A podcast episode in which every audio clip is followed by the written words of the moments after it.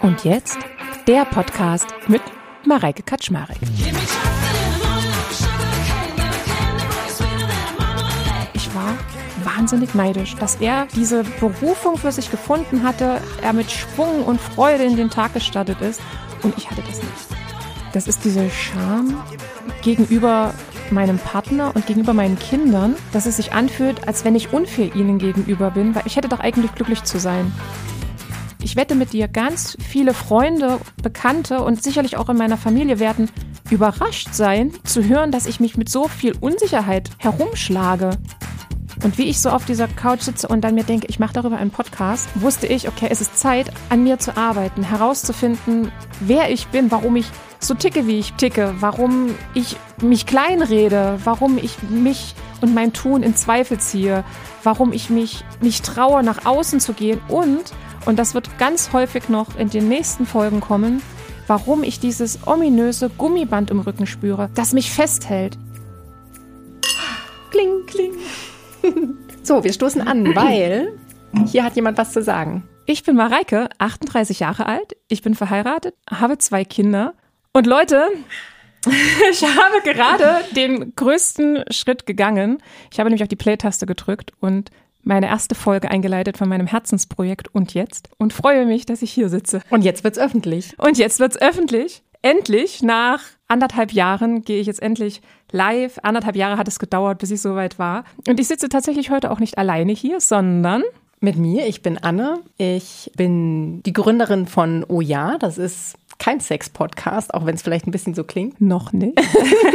Wenn ich vielleicht den nächsten großen Lebensumbruch habe, dann schule ich nochmal um und widme dem Firmenzweck etwas anderem. Im Moment ist Oya noch eine Interieurdesign-Firma. Also wir gestalten Unternehmensidentitäten im Raum. Das heißt, manchmal beginnend bei einer Logoentwicklung und bei überhaupt erstmal die Idee zu der Marke, wie die überhaupt aussieht. Und dann aber auch, wie funktioniert die im Raum. Also bei einem Café oder bei einem Ladengeschäft oder auch bei Büros, aber auch natürlich bei privaten Projekten, also Wohnzimmer, Flur, Schlafzimmer, äh, Interieur. Besenkammer. Eben. Genau. Besenkammer. Sex-Podcast. Ja. Sehe schon, wir verstehen das. Wir ich machen werde, dann ich werde dann Geschichten erzählen. Interieur-Bettgeschichten. Yay. Und genau, also auch im Privaten. Und so bin ich natürlich auch eine äh, sogenannte Privatperson. Also ich bin 40 Jahre und habe auch eine Familie und habe sogar vier Kinder. Und jeder, der Herzlichen schon mal, Glückwunsch, dass du noch leihen kannst. dass ich noch lebe. dass du noch lebst. Genau, jeder, der schon mal irgendwie was mit Kindern am Hut hatte oder sogar selbst welche hat, kann sich jetzt schon vorstellen, dass das natürlich auch Konflikte mit sich bringt, Unternehmerin zu sein, eine Firma zu gründen. Auch irgendwie irgendeine Art von, ich bin da draußen sichtbar in der Welt und gleichzeitig aber auch Mama zu sein und zu Hause zu sein und Verantwortung zu haben für Kinder. Dieser wahnsinnige Spagat und ich glaube, das kennen Mütter ganz, ganz stark. Jetzt werdet ihr euch wahrscheinlich fragen, ja, warum macht denn Mareike die allererste Folge mit Anne? Das hat einen ganz guten Grund, weil nämlich alle mit zur Stunde Null der Entstehung von Und Jetzt gehört. Und zwar, Anne kenne ich tatsächlich schon länger. Wir kennen uns schon seit 2019. Anne hat damals unser Büro, das ich gemeinsam mit meinem Mann betreibe, durchgestylt, designt. Das war hier eine absolute Bruchbude. Und Anne hat mit ihrem ganzen Talent hier wahnsinnig viel rausgeholt. Optisch, sie hat unser Logo gemacht, unsere Website.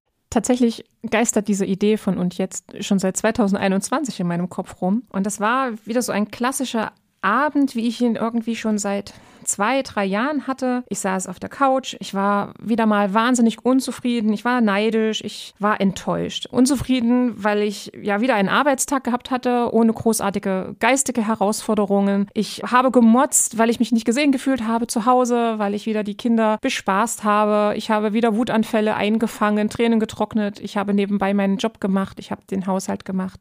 Mein Mann, der hat vor einigen Jahren seinen Traum erfüllt und hat ein Unternehmen gegründet, das Podcasts macht, Business-Podcasts und das ist wahnsinnig erfolgreich und er hat da sein Standing und tigert von einer Aufnahme zur nächsten und ist einfach glücklich in dem, was er tut. Und ja, dafür kann ich mich ein Stück weit schämen, aber es ist einfach so, ich war wahnsinnig neidisch, dass er diese Berufung für sich gefunden hatte, er mit Schwung und Freude in den Tag gestartet ist und ich hatte das nicht. Und gleichzeitig hat er ja auch irgendwie die schöne Familie und hat auch Spaß mit den Kindern natürlich. Ja. Aber du arbeitest oder hast in dem Unternehmen deines Partners gearbeitet, ne? Und genau. hast damit natürlich auch irgendwie schöne Zeiten erlebt und so, aber es war nicht so richtig deine ureigene Identität. Es, es war einfach nicht erfüllend, genau. Also ich habe Wirtschaft und Recht studiert. Meine Verantwortung ist halt das gesamte Thema Finanzen und das gesamte Thema Recht, wenn irgendwas aufkommt, Personal und so weiter. Aber ich habe das auch gemacht und ich, ich arbeite stoisch ab und ich mache das sehr gut. Das war schon immer so. Ich konnte sehr gut abarbeiten. Ich bin da. Pflichterfüllend. Pflichterfüllend, genau. Mhm. Immer Mareike war eine sehr fleißige, stets bemühte, ach nein, bemüht ist ja dann schon wieder nicht mehr gut, eine sehr fleißige Schülerin, die ihre Aufgaben zu vollster Zufriedenheit erledigt hat. Mhm. Aber ich war einfach unzufrieden. Und das ist ja auch dann so ein bisschen mit Scham besetzt, weil man merkt, es ist ja eigentlich alles gut. Also ich habe ja eigentlich alles und ich habe auch all diese Punkte auf mhm. der vermeintlichen Liste sehr erfolgreich abgearbeitet und trotzdem schämt man sich so ein bisschen dafür, dass man irgendwie nicht erfüllt ist. Ne? Ja, das ist diese Scham gegenüber meinem Partner und gegenüber meinen Kindern, dass es sich anfühlt, als wenn ich unfair ihnen gegenüber bin, weil ich hätte doch eigentlich glücklich zu sein. Und wie ich das auf der Couch saß und mit meinem Mann darüber gesprochen habe, war das dann wie so eine Eingebung, dass ich mir gesagt habe, genau darüber möchte ich einen Podcast machen. Ja. Das Interessante war aber, dass ich zu dem Zeitpunkt noch gar nicht dazu bereit war, mit so vielen Fragezeichen und mit so vielen Unsicherheiten in mir rauszugehen, in die Öffentlichkeit zu gehen, sich verletzlich zu zeigen. Ich wette mit dir, ganz viele Freunde, Bekannte und sicherlich auch in meiner Familie werden überrascht sein, zu hören, dass ich mich mit so viel Unsicherheit herumschlage. Ich glaube, das ist das nämlich weil jeder mir immer gespiegelt hat, Maria, das ist doch toll, was du gemacht hast. Mensch, du hast einen Master. Mensch, du warst ja vier Jahre lang in China. Du hast dort, das ist ja großartig. Und ich habe es aber nicht für mich gespürt, dass das was Tolles ist, sondern mhm. ich habe immer noch das Gefühl gehabt, da fehlt irgendwie was. Und wie ich so auf dieser Couch sitze und dann mir denke, ich mache darüber einen Podcast, wusste ich, okay, es ist Zeit, an mir zu arbeiten, herauszufinden, wer ich bin, warum ich so ticke, wie ich ticke, warum ich mich kleinrede, warum ich mich und mein Tun in Zweifel ziehe, warum ich mich nicht traue, nach außen zu gehen und, und das wird ganz häufig noch in den nächsten Folgen kommen, warum ich dieses ominöse Gummiband im Rücken spüre, das mich festhält. Ich merke, ich möchte gerne mehr machen. Ich, das wusste ich schon immer. Ich möchte gerne mehr machen und ich habe immer gerne gearbeitet und ich habe auch organisiert und ich habe auch angeleitet und gelehrt und ich habe immer gemerkt, ich möchte mehr machen und es war immer das Gefühl eines Gummibandes in meinem Rücken, das mich festhält und ich kam nicht ins Tun. Und genau das ist das, was ich mit diesem Podcast angehen möchte. Und ich finde das aber also wirklich ganz großer Respekt und unglaublich mutig, das zu einem Zeitpunkt zu machen, auch wenn du dich jetzt da schon, schon länger mit beschäftigst mhm. und da so ein bisschen vor dich hingedacht hast, wie mache ich das denn da eigentlich, bist du ja immer noch an einem Punkt, wo du all diese Antworten noch gar nicht kennst. Und wir sind es aber gewohnt, in der Öffentlichkeit irgendwie immer von Geschichten zu hören, die erzählen, wie toll sie irgendeine Lösung zu irgendeinem Problem gefunden haben. Oder ja, ich bin da diesen Prozess gegangen und dann kam die Erkenntnis und dann habe ich das so gemacht und bam und guck mal, wer, wer ich jetzt bin. Und du bist aber gar nicht an dem Punkt, sondern du bist eigentlich, wie du eben gesagt hast, total verletzlich und eigentlich ein bisschen neugierig auf das, oh, was werde ich da erfahren? Du wirst dich ja auch mit vielen Expertinnen, Experten treffen und kannst ja später noch erzählen, mhm. bestimmte Punkte abarbeiten. Und ich finde es richtig mutig, das eben genau zu diesem jetzigen Zeitpunkt zu machen. Ja, ich bin auch überzeugt davon, dass es ganz vielen so ähnlich geht. So oder so ähnlich oder in Ansätzen. Und ja, dann möchte ich einfach die Leute mitnehmen. Das wäre ja so egoistisch, wenn ich das alleine lernen würde und ja. andere nicht davon eventuell über die Schulter schauen, profitieren könnten. Das Spannende ist, dass du ja nicht mit mir nur diese Stunde Null begleitet hast und dass wir uns ausgetauscht haben über, wie sieht das Design auch aus. Natürlich hat Anne auch mein Design gemacht für, für das Cover und für die Website, sondern hast du ja schon diesen Weg begangen, den ich jetzt begehe. Du warst ja im Prinzip auch nicht ganz so zufrieden, wie dein Leben abgelaufen war und bist ja dann so sukzessive reingekommen. Im Vorgespräch hast du gesagt, dass du nicht diesen augenöffnenden Moment hattest, sondern es bei dir ein schleichender Prozess war. Erzähl mal ein bisschen darüber. Ja, das, das hat mich tatsächlich bei deiner Anfrage, jetzt diese erste Folge mit dir zu machen, ein bisschen überfordert. Du hast mir geschrieben, was war denn bei dir so der Moment, wo du gemerkt hast, Tut jetzt muss sich dein Leben nochmal ändern? Das hatte ich definitiv nicht. Also bei mir ist es eher so, dass das ein kontinuierlicher Prozess war. Du, du bist aus Ostdeutschland, ich komme aus einer westdeutschen Familie, zwei Kinder, Mama Hausfrau, Papa von morgens bis abends auf der Arbeit. Das waren die 80er Jahre und für mich war das so auf dem Dorf total normal und eigentlich das einzige Frauenbild, was ich hatte, dass Mütter eben für ihre Kinder da sind und allenfalls ein bisschen dazu verdienen nebenher. Aber das war so und auch alle Mütter meiner Freundinnen hatten eigentlich den gleichen Lebenslauf und ähm, ich bin dann zum Studium nach Berlin gezogen und habe erstmal gemerkt, oh wow, das ist ja eine total große andere Welt und ganz viele andere Lebensmodelle. Und das war das Kulturschock? Äh, nö, ich, mich hat das eigentlich begeistert. Also ich fand das super. Mhm. Und das war eigentlich viel mehr meine Welt und ich habe mich da eigentlich noch viel mehr zu Hause gefühlt und hatte auch das Gefühl, das ist, so wie du auch sagst, mhm. Also ich bin eigentlich zu mehr berufen, als mhm. irgendwie Hausfrau und Mutter zu sein und mhm. ähm, habe mein Studium geliebt und fand das alles toll. Und dann bin ich ähm,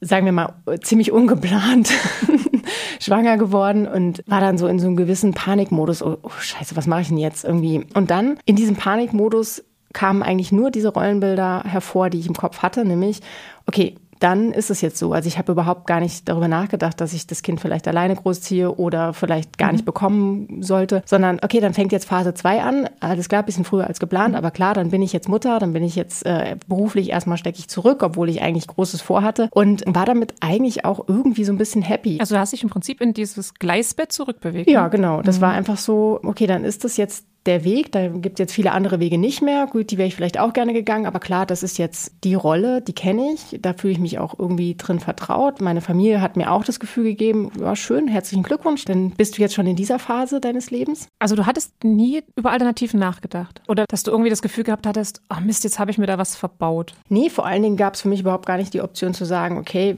ich bin beruflich, habe Großes vor und ich habe mhm. auch schon so die ersten Schritte getan. Ich mache das jetzt so weiter. Es gibt ja einen Partner oder einen Vater zu dem Kind. Mhm. Dann übernimm du doch diese Rolle. Irgendwie kam mir das schräg vor und das habe ich nicht in Erwägung gezogen. Hm. Und ich habe dann sogar noch geheiratet und sogar noch ein zweites Kind bekommen. Und die Ehe hat nur acht Monate gehalten. Aber äh, bis ich dann an dem Punkt war, dass ich gesagt habe, okay, das ist wirklich gar nicht das, was ich will. Ja. Aber ich war erstmal gefangen in diesem Rollenmodell, das mir so vorgelebt wurde. Und habe mich da erstmal auch irgendwie so ein Stück weit, okay, sicher gefühlt irgendwie. Was hast du gefühlt, als du gemerkt hast, das ist eigentlich gar nicht das. Naja, also ich glaube, einfacher wurde es für mich, weil die Partnerschaft einfach überhaupt nicht funktioniert okay. hat.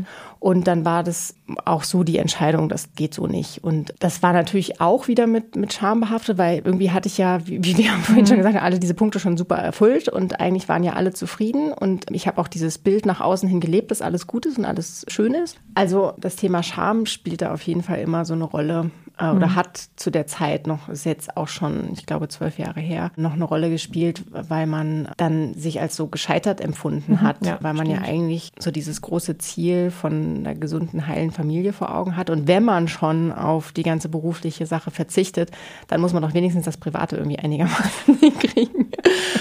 Und das ist auf jeden Fall ein immer fortwährend andauernder Prozess. Ich weiß nicht, wie dir das geht, aber dieser Mittelweg finden zwischen sich selbst als Mensch, als Person nicht verlieren und auch seinen eigenen Weg gehen und aber gleichzeitig ja auch für äh, die anderen Menschen um einen rum verantwortlich zu sein, das fand ich schon, das finde ich bis heute dauerhaft schwierig. Das ja. ist schwer. Also es ist ja schon schwer, diese Balance zu finden zwischen der Arbeit und Partner und Kinder. Mhm. Also schon dieses Dreiergespann ist ja schon schwierig. Das ist ja schon tagesfüllend und dann noch die Zeit zu finden für sich selber, zu sagen, meinetwegen, man macht ein Hobby oder, ne, oder man, man versucht einmal am Tag zu meditieren oder man möchte gerne ein eigenes Unternehmen machen. Mhm. Ja, also das ist ganz, ganz schwer. Also damit habe ich mich auch wirklich die letzten Jahre wahnsinnig schwer getan. Und dann waren es dann manchmal so Ausreißer, dass ich mal, was ich eine Woche alleine weggefahren mhm. bin, dass ich mal mich erholen konnte. Und da glaube ich, stimmen uns alle zu. Diese Regelmäßigkeit macht das aber, dass man halt jeden Tag fünf Minuten für sich hat, sich auf den Stuhl setzt, eine Tasse Tee trinkt, tief durchatmet oder zehn Minuten lang meditiert oder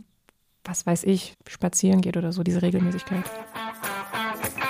So, zur Sache. Hier kommen jetzt acht Fragen an dich und deine Antworten. Und jetzt. Das hätte ich gern früher gewusst. Was die Familie deines Ex-Mannes über dich denkt, ist wirklich scheißegal. Welches antrainierte Verhaltensmuster aus deiner Kindheit hast du überwunden? Immer allen gefallen zu wollen. Was ist deine größte Angst? Mm, beruflich nicht mehr erfolgreich zu sein. Womit kann man dich auf die Palme bringen? Ganz klar mit Sexismus. Überraschung! also Fragen wie, können wir bitte mal den Geschäftsführer Ihres Unternehmens sprechen? Oder äh, sind Sie da jetzt nicht ein bisschen empfindlich oder ganz böse? Boah, ist echt gemein. Ja. Sei nicht so zickig. Ja. Über welchen Glaubenssatz stolperst du noch heute? Ich kann das eigentlich gar nicht so gut. Das ist zufällig, dass ich da jetzt Glück hatte und da an der richtigen Stelle zur richtigen Zeit war. Deine Lebensweisheit lautet? Oh nee, Marike. das heißt doch aber, oh ja. Äh, äh, oh ja. Alles, alles im Wandel, alles im Prozess. Aber hey, das ist doch aber auch eine Lebensweisheit. Oh, oh ja. ja. Oh ja. Was machst du, wenn es dir schlecht geht?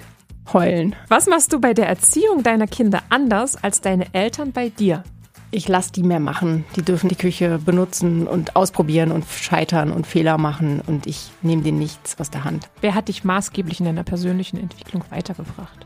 Es klingt jetzt so wie so ein Klischee, aber wahrscheinlich meine Kinder oder der Umstand, Kinder zu haben und sich permanent mit Konflikten auseinanderzusetzen. Definitiv. das hätte ich gerne früher gewusst. Dass es nicht ganz so wichtig ist, wie viel gute Noten ich eigentlich habe.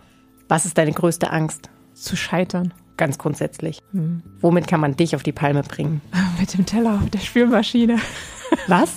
Ja, wenn mein Mann den Teller oben auf die Spülmaschine stellt, anstatt den in die Spülmaschine zu stellen. Über welche Glaubenssätze aus deiner Kindheit stolperst du immer noch? Das schaffe ich nicht. Was ist deine Lebensweisheit? Dass ich mich jederzeit weiterentwickeln kann. Was machst du, wenn es dir schlecht geht? Heulen, mir einen Kaffee machen, ein Stück Schokolade nehmen und auf meinen Sessel setzen. Was machst du bei der Erziehung deiner Kinder anders als deine Eltern bei dir? Ich spreche mit meinen Kindern ganz offen drüber, was mich richtig doll ärgert und was das für Gefühle in mir hervorruft. Wer hat dich maßgeblich in deiner persönlichen Entwicklung weitergebracht? Mein Mann Joel. oh, ich weiß. Wie bist du dann dazu gekommen, dass du gesagt hast, okay. Dass ich nochmal zwei Kinder bekommen habe und nochmal geheiratet habe. also, stand, stand, auf deiner Bucketlist. Ja. Noch mehr Herausforderung, noch weniger Zeit für dich.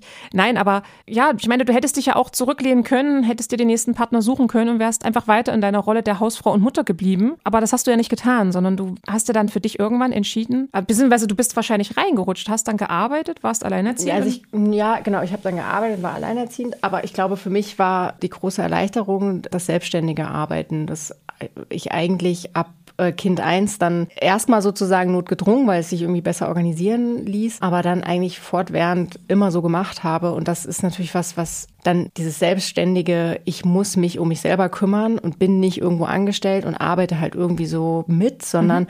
ich muss meinen eigenen beruflichen Weg, den muss ich selbst entwickeln. Das hat mir total geholfen und das hat sich eigentlich dann durch alles durchgezogen. Und für mich war immer so dieses, hm, du bist irgendwo angestellt und hast deshalb ganz viel Sicherheit. Mhm. Das war mir irgendwie nie so richtig begreiflich, weil ich immer das Gefühl hatte, dadurch, dass ich selbstständig bin, habe ich eigentlich sehr viel mehr Sicherheit, weil ich selbst dafür verantwortlich bin, ja ob ich erfolgreich bin oder nicht. Wenn ich irgendwo angestellt bin und das Unternehmen macht halt irgendeinen Mist und äh, es klappt alles nicht, ja. dann werde ich mit einer vier Wochen Kündigungsfrist entlassen. Das ist total witzig, weil bei mir war immer die Denke, wenn ich in einem großen Unternehmen ja. bin und ich bin fest angestellt, ah, dann habe ich ja mein Gehalt und dann kann mir nichts passieren. Um Gottes Willen nicht in die Selbstständigkeit. Das ist mir auch erst später klar geworden, als ich da mit jemandem drüber gesprochen ja. habe, aber das war für mich schon auf jeden Fall eigentlich immer so. Ich finde es aber auch total interessant, weil das auch wieder mal zeigt, es ist eine Frage des Blickwinkels. Gab es so bestimmte Widerstände, die du durchbrechen musstest, die dir irgendwie, oder Steine, die dir in den Weg gelegt wurden? Ja, schon. Also so in der Partnerschaft schon, dass man schon durchsetzen muss, ich möchte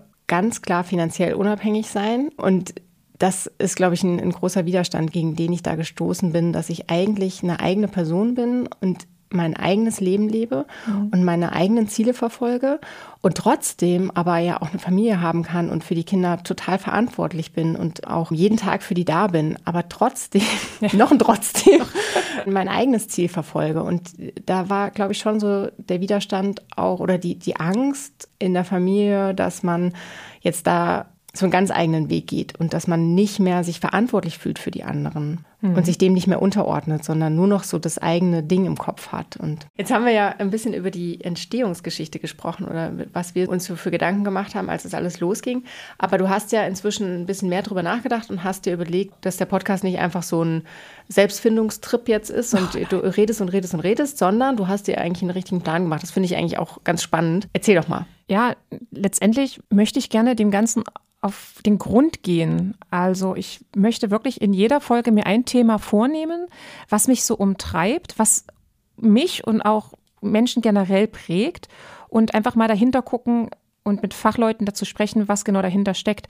Also es wird eine Folge geben zu dem Thema Ängste, was gibt es für Ängste? Haben die denn irgendeinen Sinn und Zweck? Bringen die mich voran und so weiter? Was liegt der Angst zugrunde? Es wird eine Folge geben zu dem Thema Zweifel. Warum, warum zweifeln wir überhaupt? Vielleicht haben Zweifel ja auch einen Nutzen. Ich habe da tatsächlich, als ich darüber nachgedacht hatte, habe ich auch so eine wunderbare Wortneuschöpfung, da bin ich ganz stolz. Das Wort eigene? Zerzweifeln. Zerzweifeln. Zerzweifeln.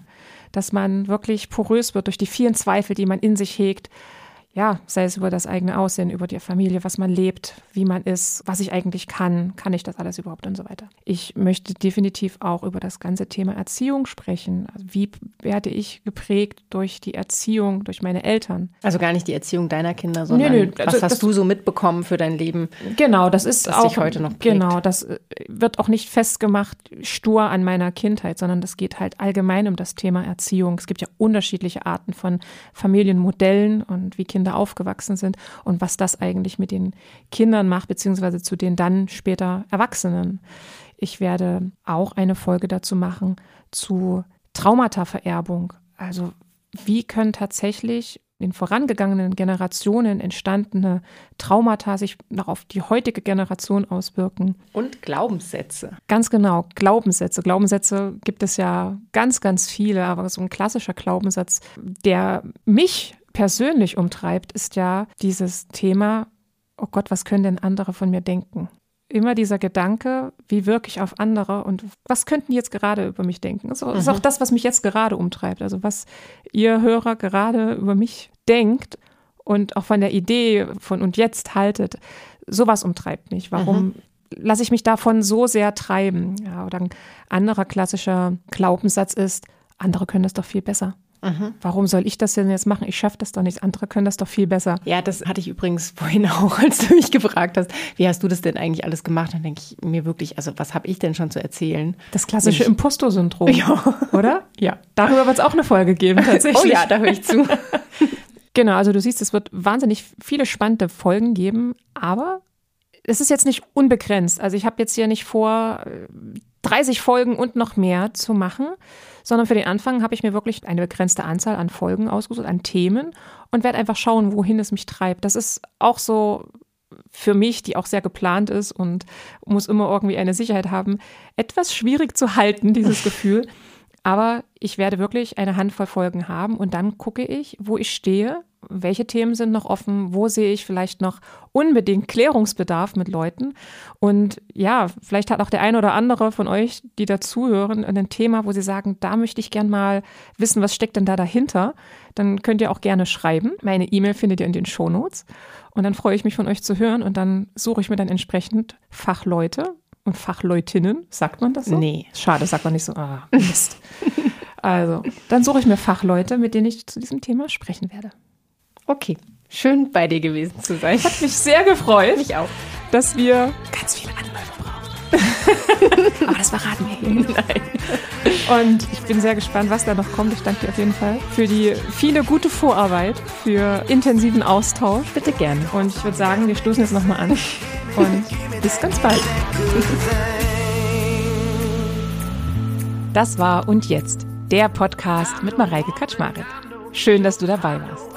Wenn du auch die nächsten Folgen nicht verpassen möchtest, dann abonniere meinen Podcast Und Jetzt und aktiviere die Glocke. So bleibst du definitiv auf dem Laufenden.